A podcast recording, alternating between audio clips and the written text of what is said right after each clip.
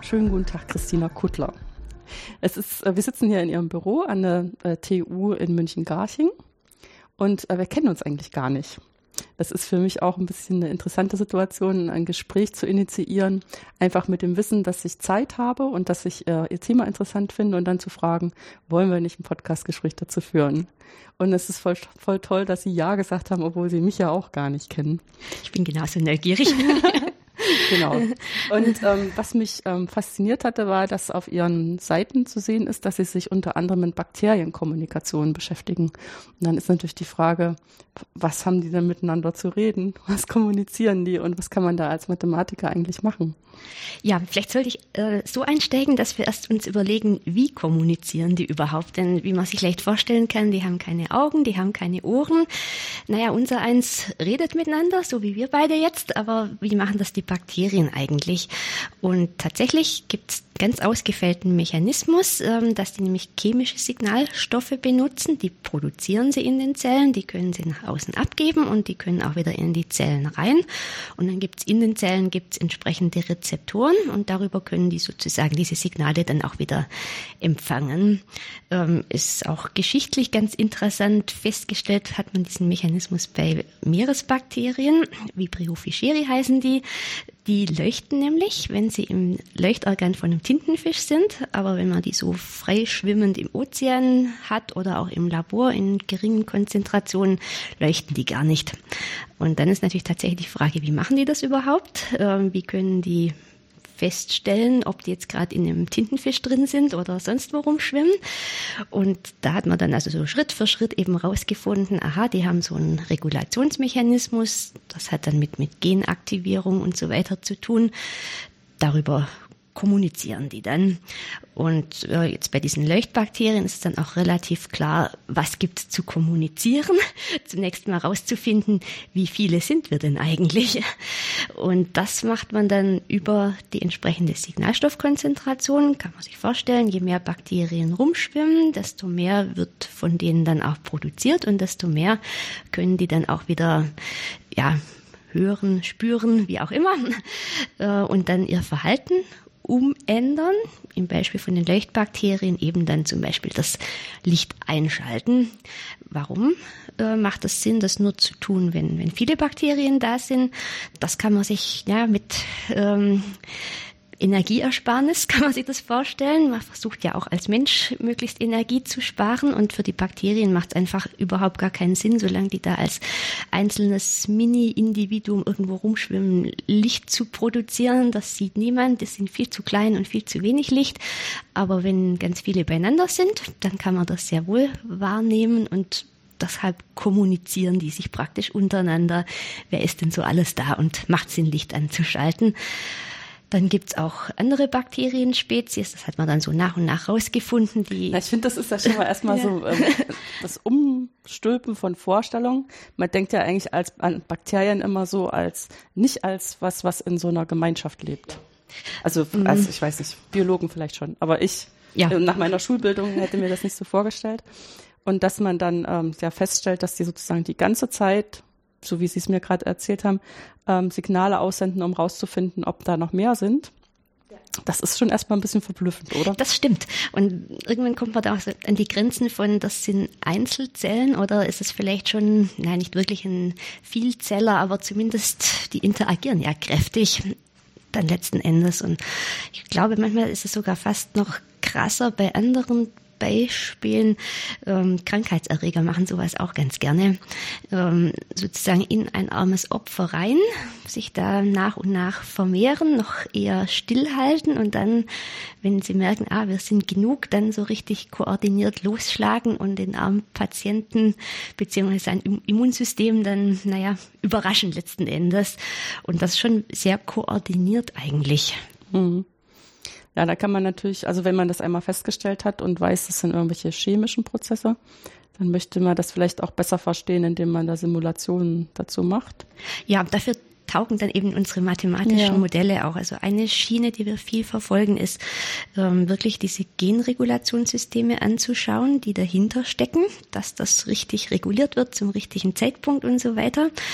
Äh, und also ist das wirklich so, dass Sie dann Teile von Ihrer genetischen Information an- und ausschalten? Ja, genau. Also dass bestimmte Gene aktiviert werden oder auch nicht. Also beispielsweise bei diesen Leuchtbakterien äh, die entsprechenden Gene, die für diese Lumineszenz, also für das Licht produzieren, äh, gebraucht werden. Äh, die werden nur dann aktiviert, wenn entsprechend viele Signalstoffe angekommen sind. Da gibt es dann entsprechend Rezeptoren, die müssen eine bestimmte Stelle an der DNA binden, wie auch immer. Und wenn das passiert, dann erst wird, wird Licht produziert. Ja, ich meine, vielleicht nochmal, bevor man das simulieren kann, muss man ja auch biologische Informationen haben. Wie, wie, was sammeln die für Informationen, die sie dann weitergeben können, um Hoffnung zu haben, dass man da ein Modell bauen kann dafür? Ja, das ja, ist nicht, nicht ganz trivial, aber es ist so, dass, dass die Biologen oft äh, einzelne Mechanismen ganz gut untersuchen können. Ich meine, heutzutage gibt es ja auch viele Methoden mit Markern beispielsweise, dass, dass man bestimmte Fluoreszenzmarker an bestimmte Gene dran koppelt und dann leuchtet meinetwegen das Bakterium grün, wenn es was Bestimmtes gerade macht oder leuchtet eben nicht, wenn es das nicht macht. Und so auf diese Art und Weise kann man einzelne Schaltungen, sage ich mal, ganz gut rausfinden. Aber manchmal ist es schwierig, dieses ganze Netz, das dahinter steht, ähm, zu entschlüsseln. Und da hilft dann die Modellierung einfach, indem man sozusagen in Absprache mit den Biologen erstmal Hypothesen aufstellt, wie könnte das denn wohl aussehen. Dann übersetzen wir als Mathematiker das entsprechend in, bei uns sind es dann Differentialgleichungen. Dann schaut man wiederum, wie verhalten sich deren Lösungen meistens dann mit Simulationen oder manchmal versucht man es auch irgendwie qualitativ zu analysieren, was da wohl passieren könnte und vergleicht das dann wieder mit experimentellen Ergebnissen, die man hat und also nicht, dass man es jetzt wirklich klar beweisen kann damit, aber zumindest wenn es nicht passt, dann wissen wir, irgendeine der anderen war falsch ja. und wir müssen noch was ändern. Diese quantitativen Analysen, sind das dann mehr so Analysen, ähm, das wächst oder fällt oder ähm, ist es mehr so, dass man sagt, das ist fähig, dass es einen Sprung ausbildet oder? Ja, also beispielsweise Zeitverläufe schauen wir oft an. Ähm, diesen Signalstoff kann man bei relativ vielen Bakterienarten ganz gut messen. Das heißt, man kann sich zum Beispiel den Zeitverlauf da anschauen, kann jetzt natürlich auch das Experiment manipulieren, beispielsweise indem man künstlich einen Signalstoff noch zu gibt, guckt, was machen denn die Bakterien jetzt? Sind sie jetzt total durcheinander und passt es zu dem, wie wir es erwarten würden? So, so in der Art und Weise geht man dann vor und man kann eben nicht alles messen, also nicht alle Komponenten ähm, sind beobachtbar ähm, und das ist eigentlich fürs Modell dann auch wieder spannend. Wir sollten auch nicht versuchen, praktisch ein Modell aufzustellen, das wirklich alles ganz, ganz einzeln aufstellst, dann haben wir ein Riesenmodell, äh, gefühlt Millionen Parameter und keine Chance, die jemals irgendwie zu bestimmen, weil es ja. einfach die Daten nicht gibt. Ja, das heißt, man braucht eigentlich vorher schon mal so einen Hinweis, was ist so eine Haupt, ähm, so ein Hauptding, was man genauer angucken will oder vielleicht zwei in Interaktion. Ja, richtig. Oder auch solche Phänomene wie ähm, Bistabilität spielt hier bei vielen Bakterien eine Rolle, dass es einen bestimmten Bereich gibt, äh, wo wir zumindest von den Modellen her Bistabilität erwarten. Den, diesen Bereich hat man Gott sei Dank irgendwann auch mal gefunden in einem Experiment.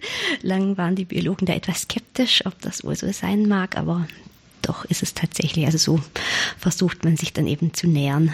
Hm. Das heißt, Sie haben mathematischen Stabilitätsbereich ausgemacht, den die Biologen so noch nicht kannten?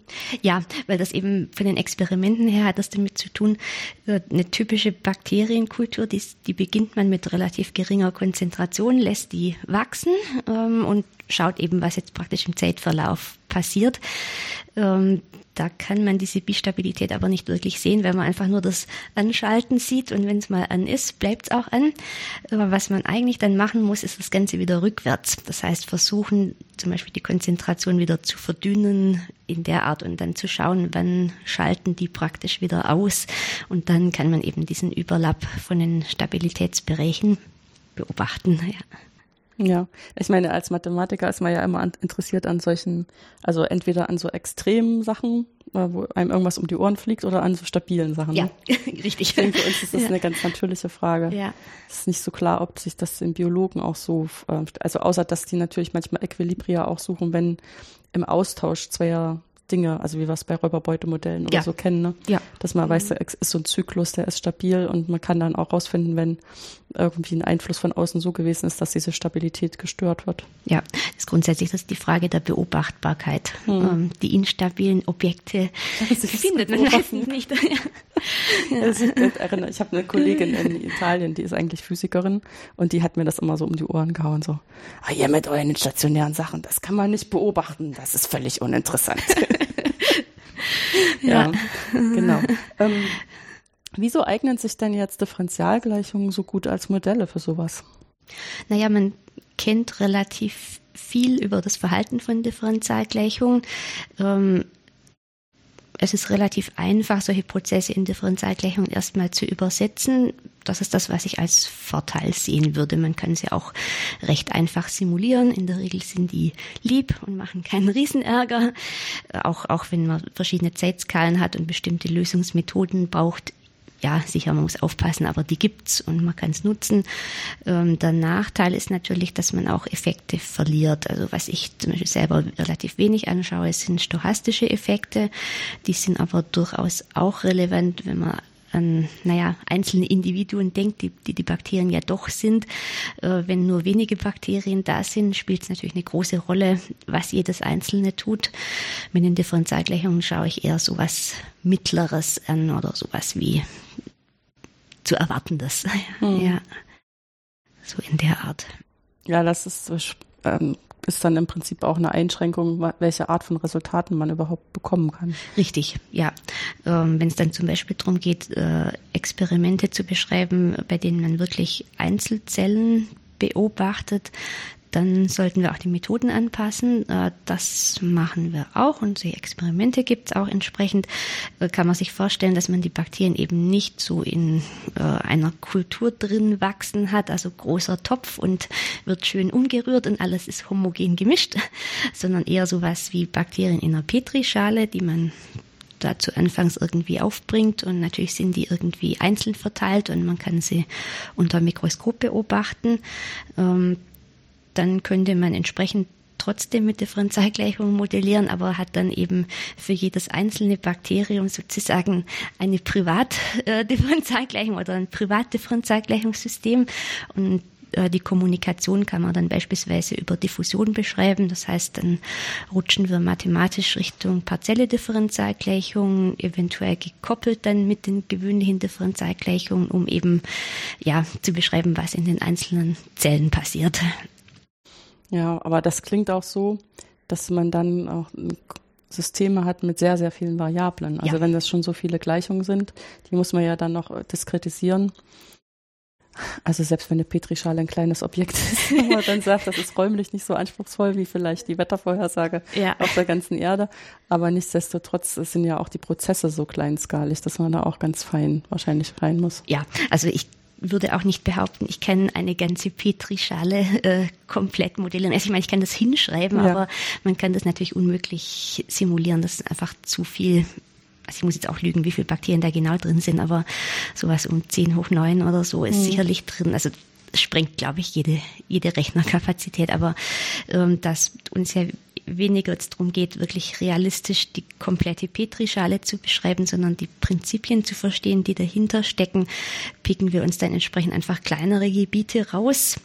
Also ein typisches Bakterium ist sowas um einen Mikrometer groß. Das heißt, äh, wenn ich in der Mikrometerskala bleibe, also beispielsweise 100 Mikrometer auf 100 Mikrometer, äh, dann geht das eher. Dann sind eben, ja, vielleicht mal 100 Bakterien drin. Das, das geht besser und reicht eigentlich für den Zweck auch, ums Prinzip eben zu verstehen. Ja. Welche Arten von Rechnern müssen Sie denn da benutzen? Wir benutzen eigentlich ganz normale PCs. Gelegentlich geht sogar auf dem Laptop. Also jetzt nichts äh, nichts an ganz speziellen Riesenrechnern, eben weil wir dann eher versuchen, die mathematischen Methoden so anzuwenden, dass wir keine Riesenrechnungen brauchen. Denn da gibt es natürlich auch viele nette Tricks, die man benutzen kann. Äh, ein Stichwort ist äh, Zeitskalenanalyse. Man weiß, bei diesen Prozessen, dass manche äh, Dinge schneller ablaufen als andere und geht dann davon aus, dass die Prozesse, die ganz, ganz super schnell ablaufen, in sogenannten Quasi-Steady-State gehen. Das heißt, die pendeln sich schon mal relativ schnell auf das, was sozusagen der langsamere Teil vom System vorgibt, ein. Ähm, und diese Idee kann ich dann mathematisch auch umsetzen und das führt dazu, dass für die entsprechende Variable, die eben sehr schnell agiert, ähm, ich gar keine Differentialgleichung mehr brauche unbedingt, sondern das geht dann oft zu algebraischen Systemen über und dann muss man weniger dynamisch rechnen. Oft kann man dann auch irgendwelche Parameter oder Terme zusammenfassen und dann wird's wird's etwas bequemer. Solche Sachen kann man kann man machen oder jetzt im Fall von dieser äh, räumlichen Situation, dass man wirklich Bakterien in einer Petrischale oder so anschaut, ähm, haben wir uns mal was ausgedacht, dass man eben nicht die Bakterien als ausgedehnte Objekte dann wirklich anschaut, sondern versucht, das so zu skalieren und also passend zu skalieren und so runterzuschrumpfen, dass man nachher nur noch Punktquellen hat. Und dann rechnet sich's auch wieder viel schneller und dann genügt der normale PC. Ja, ist es dann auch so, dass man dann ähm, so Ideen aus der Physik übernehmen kann? Wo ja im Prinzip auch so Wirkungen auf Punkte gerne zusammengezogen ja, werden? Teilweise. Also wir haben damit durchaus schon gespielt ein bisschen. Also sowas, wie man es aus der Elektrodynamik kennt. Ähm, Punktquelle für Ladung, äh, ja, mhm. Ladungsquelle oder solche Sachen, klar. Oder auch Spiegelladungen, um ähm, nur noch einen Halbraum anzuschauen, statt, statt im Ganzen. Hm. Ja, doch, durchaus. Ist das jetzt in Ihrer seit, sagen wir mal, täglichen Arbeit an, an ihrer Forschung, so dass sie sehr viel mit den ähm, Biologen, sage ich jetzt einfach mal, ähm, im Austausch stehen? Oder ist es mehr so, dass Anregungen kommen und dann sind sie eigentlich innermathematisch mehr beschäftigt? Nee, also da passiert schon sehr viel Austausch und es geht auch viel hin und her. Also es ist nicht so, dass ich nur sozusagen Ideen von den Biologen kriege, versuche die umzusetzen und dann, wenn möglich, ein Ergebnis liefere.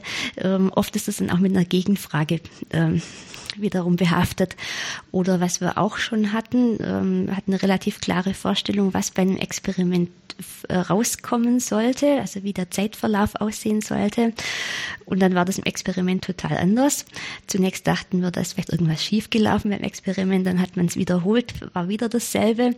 Ähm, also allein durch dieses Anstoßen mit, macht mal da ein entsprechendes Experiment, kam was Unerwartetes raus und man hat dann natürlich weitergesucht, was da los ist und es war eine ganz spannende Geschichte, die sich daraus ergeben hat und das hätte man aber so, glaube ich, ohne das Modell gar nicht gemerkt, was da los ist. Hm. Ich meine, das ist dann äh, in dem Moment ist es natürlich erstmal ganz schön schwierig rauszufinden, ob man jetzt einen Denkfehler hat oder einen ja. Fehler im Programm. Richtig, ja? absolut. Und wo jetzt die Stelle ist, wie man die Welt wieder heile machen kann. Wenn man das dann mhm. alles hingekriegt hat, ist das natürlich dann immer faszinierend und toll ja, es macht schon Spaß und man freut sich dann natürlich auch, wenn, wenn die Sachen gut klappen. Und wenn sie nicht klappen, dann ist eine Herausforderung. Wir machen weiter. Das ist ja schön positiv, das ist eine Herausforderung. Ja. Kein Problem, Nein. sondern eine Herausforderung. Genau. Was machen denn die Biologen dann mit den Ergebnissen? Also ich meine, außer dass sie auf Knopfdruck Experimente machen. Das ist äh, flapsig, aber. nö, nö, passt. ähm, natürlich geht es darum, dass, dass man die Ergebnisse dann auch publizieren mhm. möchte und das machen wir oft zusammen und einfach, dass man von der Kombination von den Experimenten und mit den Modellierungs ja. eben profitiert ja. und da eben auch Dinge rausdröseln kann, sage ich jetzt mal flapsig, die man so vielleicht ohne die Modellierung gar nicht bekommen hätte. Und gerade solche Dinge wie, wie sind die Mechanismen eigentlich dahinter, die sind für die Biologen schon interessant. Und ähm, zum Teil sind es eben auch Sachen, die kann man mit den Experimenten alleine so gar nicht rauskriegen. Einfach weil es zu komplex ist oder die entsprechenden Messungen gar nicht möglich sind. Aber mit dem Modell bringt man eben viele Komponenten zusammen und kann dann ja, Aussagen treffen, die sonst nicht gingen und schon das allein ist für die Biologen, glaube ich, hm. interessant. Ich stelle mir das hilfreich. auch schwierig vor zu hm. entscheiden, hm. wenn ich jetzt ein Experiment mache, wo gucke ich hin? Also was ja. messe ich eigentlich? Was ja. ist da jetzt interessant? Ich meine, klar, ich kann zugucken, was passiert, aber davon habe ich überhaupt nichts verstanden. Ne? Ja, also richtig. Und dann runterzubrechen, was ist jetzt eigentlich das, das Spannendste oder der Aspekt in dem Prozess, den ich versuche nachzuvollziehen, damit ich ihn im Anschluss erklären und dieses Erklärte übertragen kann in einen anderen Kontext. Ne? Ja, richtig. Oder auch, dass man versucht, diese Ideen, die man hat, wie das wohl da funktionieren sollte, äh, mal mit den Simulationen anzugucken, um ein Gefühl dafür zu kriegen. Vielleicht auch, wie kann man es beeinflussen. Ein Beispiel ist, ähm, man schaut auch Experimente an dem sogenannten Chemostat, wo praktisch laufend Nährstoffe zugegeben werden. Entsprechend muss hinten ein bisschen was rausfließen und da spült zum Teil auch Bakterien mit raus. Wir hatten dann irgendwann mal bei einem Bakterium herausgefunden, dass da auch noch ein sogenannter negativer Feedback drin ist. Das heißt, dass diese Signalstoffproduktion irgendwann wieder ähm, runterreguliert wird, beziehungsweise sogar richtig aktiv äh, das Signalstoff abgebaut wird. Wie dem auch sei, mathematisch würde man dann ja sofort mit dem negativen Feedback erwarten, da müssten doch irgendwo Oszillationen sein. Jetzt, ja, man hat dann so einen Regelkreis, ne? Ja, ja genau, ja. ja. Jetzt ist die Frage, wo sind die Oszillationen? Man hat sie bisher in dem Zusammenhang nicht gesehen. Naja, dann haben wir mal mit den Simulationen ein bisschen gespielt. Wie sollte man denn zum Beispiel an der Durchflussrate drehen, dass man die möglichst gut sehen kann oder auch zu welchen Zeitpunkten erwarten wir die eigentlich. Denn äh, klar, äh, als Mathematiker tut man sich wahnsinnig leicht zu sagen, ja, messt doch mal, aber das ist natürlich ein Riesenaufwand. Äh, und gerade bei solchen längeren Experimenten, die müssten dann auch über Nacht laufen und natürlich ähm, möchte niemand so gern im Labor übernachten. Das geht natürlich auch nicht. Das heißt, man muss vorher gut überlegen, wann startet man die Experimente, wann nimmt man denn die, die Proben, um zu messen und das natürlich möglichst so, dass man dann beispielsweise die Oszillation eben sehen kann und nicht äh, jedes Mal den Peak oben abgreift, dann sieht man gar nichts. Solche Sachen, dafür mhm. ist auch ganz nützlich. Hm, da kann auch, glaube ich, jeder mitreden, der schon mal an Meer war, was Ebbe und Flut hat und gedacht hast, so aus der täglichen Beobachtung kann man ja schon ablesen, wann Flut und wann Ebbe ist. Ja. Also so mit solchen digitalen, man, man sieht, es kommt zu dem und dem Zeitpunkt, man sieht, es geht zu dem und dem Zeitpunkt, macht man eine Interpolation und liegt immer falsch. Ja. Also man braucht wirklich den Verlauf äh, ja, der Oszillation, damit man dann den die volle Flut und auch die volle Ebbe mal im Ernst erlebt. Ja, das Problem von den diskreten Messungen. Ja, ja genau. Genau ist es da auch. Was ich mich ähm, schon seit ich das auch gelesen habe und jetzt auch in unserem Gespräch die ganze Zeit so heimlich frage, also ähm, ich meine, ich habe selber ein Mathematikstudium gemacht. Ich war an verschiedenen Universitäten, wo Mathematiker ausgebildet wurden. Aber es gibt irgendwie keine Vorlesung, die zu diesen Themen führt. Nicht, dass ich das schon mal irgendwo gesehen hätte. Also bei Wie kommt man denn an der Stelle an?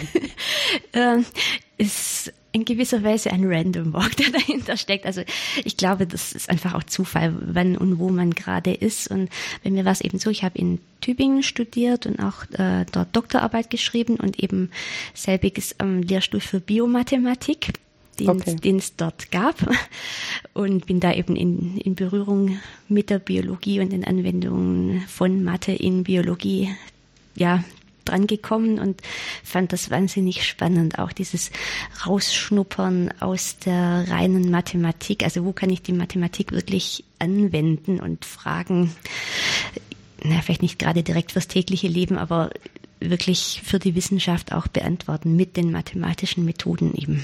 Hm. Das beantwortet natürlich meine Frage insofern, als dass ich einfach auch zu viel an technischen Universitäten unterwegs war und das für die Welt gehalten habe. Hm. Naja, das ist auch eine wichtige Welt. Und jetzt bin ich ja auch an der technischen Universität ja. und wir haben aber tatsächlich einen Studiengang, äh, Mathematics in Biology. Ähm, und wir trainieren auch unsere Studenten in die Richtung. Das heißt also, wir haben auch Vorlesungen in der Richtung und es gibt auch relativ viele, die da Spaß dran haben und die dann auch Projekte mitarbeiten oder Abschlussarbeiten in der Richtung schreiben. Also gibt's schon. Allerdings gibt's in Deutschland tatsächlich nicht so viele Standorte, wo, äh, wo es jetzt genau diese Ausrichtung gibt. In anderen Ländern, beispielsweise England, Kanada, ist es deutlich verbreiteter hm. als bei uns. Ja, ich denke, das hat auch ein bisschen was damit zu tun, dass natürlich diese Mittel und Methoden, dass die Biologen sich das so genau angucken können, auch noch nicht so alt sind. Ne? Das ist richtig. Da tut sich natürlich wahnsinnig viel, gerade mit quantitativen Messungen. Das stimmt. Und da gibt es auch ganz neue Felder. Stichwort äh, Bioinformatik, Stichwort Systembiologie. Hm. Ja. Ja, Systembiologie haben wir auch schon mal jemanden aus Heidelberg da gehabt. Ah, ja. Aber der war mhm. ein, von Hause aus auch kein Mathematiker. Das ist so ein bisschen interessant. Dass das, ähm, ja, ich meine, aber das ist sicherlich einfach, weil es interdisziplinär ist. Ähm, Klar, da bringt jeder so das mit, was er genau. schon immer gemacht hat. Und also nein, das klingt jetzt sehr negativ, meine nee, ich nicht so, aber äh, und entwickelt das eben weiter in die Richtung, die dann gerade aktuell und spannend ist. Ja. ja. In Heidelberg ist dann der Fokus doch sehr stark auf Krebstherapien ja. Mhm. und zu gucken, was man da über die Prozesse verstehen kann und wie man da eingreifen kann. Was ja im Prinzip nur so ein Ausschnitt ist aus den, den vielen Themen äh, mit kleinen ähm, Lebewesen ja. doch irgendwie kommunizieren. Ja. Klar, aber es sind auch spannende äh, Aspekte einfach und das ist prima, dass da so ein großes Zentrum ist, wenn man dann eben auch vielfältig dran forschen kann, denke ich, und Anknüpfungspunkte hat. Ja, wobei ich immer so ein bisschen äh, Respekt davor habe, weil ich das Gefühl habe, man setzt sich dann als äh, Mathematiker oder auch als Informatiker äh, damit, dass man da mit Medizinern kooperiert, so einer total anderen Kultur aus. Ja, das stimmt schon. Also manchmal schluckt man da kurz. Andererseits tut es auch gut, wenn man mal sich selbst hinterfragt, ob das eigentlich immer alles so sinnvoll ist, wie man es gewohnt ist. Ja, also es hat mit dem Publizieren zu tun, ähm, dass eben da zumindest empfinde ich so in der Biologie, mehr Konkurrenzdenken auch zwischen Gruppen da ist. Also ich kenne es aus der Mathematik eigentlich so, dass ich immer mit jedem drüber reden kann, an was ich gerade rumüberlege und man sich da sehr offen austauscht auf Konferenzen. So, das scheint mir in der Biologie deutlich, ja, weiß nicht, äh, vorsichtiger zu sein, dass man ja nichts zu früh verrät, nicht, dass irgendjemand anderes einem da vielleicht zuvorkommt oder das wegnimmt oder wie auch immer. Solche Sachen gibt's schon, ja. Hm. Als Sie in Tübingen angefangen haben, Mathematik zu studieren, hatten Sie denn da schon so ein Bild, dass man, dass Sie dann mal sowas machen werden oder dass man Mathematik prinzipiell für sowas benutzen kann? Nee, ich hatte überhaupt gar keine Ahnung. Also ich bin an die Uni gegangen mit dem Ziel ähm, und habe das auch gemacht, äh, Lehramt zu studieren mit Mathematik, Physik und Informatik. habe da auch ähm, Staatsexamen gemacht und hatte dann aber eben die Möglichkeit zu promovieren und bin dann sozusagen hängen geblieben. Also was mir sicher geblieben ist, dass ich super gerne Lehre mache. Ähm, das ja, aber äh, ja, hatte einfach Glück, möchte ich sagen. Das, darf jetzt unterrichten und darf spannende Forschung machen. Besser kann man es eigentlich nicht erwischen. Hm. Was sind denn jetzt so ähm, Dinge, auf die Sie im Moment zuarbeiten? Also wo Sie hoffen, dass Sie was hinkriegen oder wo Sie sich darauf freuen, weil es kurz vorm ähm, Fertigwerden ist? Oder? Ja, also wir sind jetzt gerade dabei, drei, vier Paper fertig zu machen. Äh, das hat ja, das meiste davon hat tatsächlich auch mit der Bakterienkommunikation zu tun. Also da gibt es weitere spannende Aspekte. Stichwort Bakteriophagen. Das sind im Prinzip Viren, so wie wir es auch kennen von Grippe oder Erkältung oder so, nur dass diese Phagen nicht auf äh, menschliche Körperzellen oder so losgehen, in Anführungszeichen, sondern auf Bakterien. Und dann kann man sich leicht vorstellen, naja, dann haben die Bakterien, die haben ihr Kommunikationssystem, die werden von den Phagen attackiert die reproduzieren letzten Endes auch die Phagen. Ähm, und die spannende Frage ist, gibt es da irgendwelche Interaktionen? Also das ist gerade für uns ein heißes Thema. Äh, hoffentlich bald ein Stück weiter damit kommen. Ähm, ähnliche Überlegungen gibt es in Richtung Antibiotika. Ähm, es gibt ja, also man kennt es aus der Presse, immer mehr Resistenzen gegen die klassischen Antibiotika und die Forschung geht schon in die Richtung zu schauen, was für Alternativen gibt's. Und ich habe es zu Anfangs mal erwähnt, ähm, auch für Krankheitserreger spielt diese Bakterienkommunikation oft eine große Rolle und Frage ist, kann man die irgendwie nutzen? Um dazwischen funken. dazwischen zu funken, ja. Oder zumindest andere ähm, Therapien zu unterstützen ja. oder so. Oder andere Informationen auch zu kriegen. Oder vielleicht auch besser zu verstehen, warum äh, Antibiotikagabe zu bestimmten Zeitpunkt überhaupt nichts nutzt, weil da vielleicht einfach alle Bakterien mehr oder weniger resistent sind. Ähm, also ich meine es damit nicht unbedingt diese klassische Antibiotikaresistenz, sondern viele Bakterien haben sozusagen auch Mechanismen, sich etwas zu schützen gegen Antibiotika. Und da gibt es eben Vermutungen, dass es auch mit diesem Kommunikationssystem verkoppelt sein kann, zumindest teilweise. Hm. Nee, ich, das klingt erstmal sehr ähm, plausibel, bis man das Gegenteil bewiesen bekommen hat. Ne? Dass wenn die schon ja. miteinander reden, dass sie bestimmt auch darüber reden sich zu ja, schützen. Ja, und ich glaube, da weiß man im Moment noch relativ hm. wenig, aber ich finde das wahnsinnig spannend. Und ja, freue mich drauf, äh, dabei sein zu dürfen, hoffentlich. Ja. Dann ist das vielleicht ein ganz guter Moment, um erstmal dafür zu danken, dass Sie sich die Zeit für das Gespräch genommen haben. Und ähm, ich wünsche Ihnen alles Gute. Ich möchte mich auch ganz herzlich bedanken.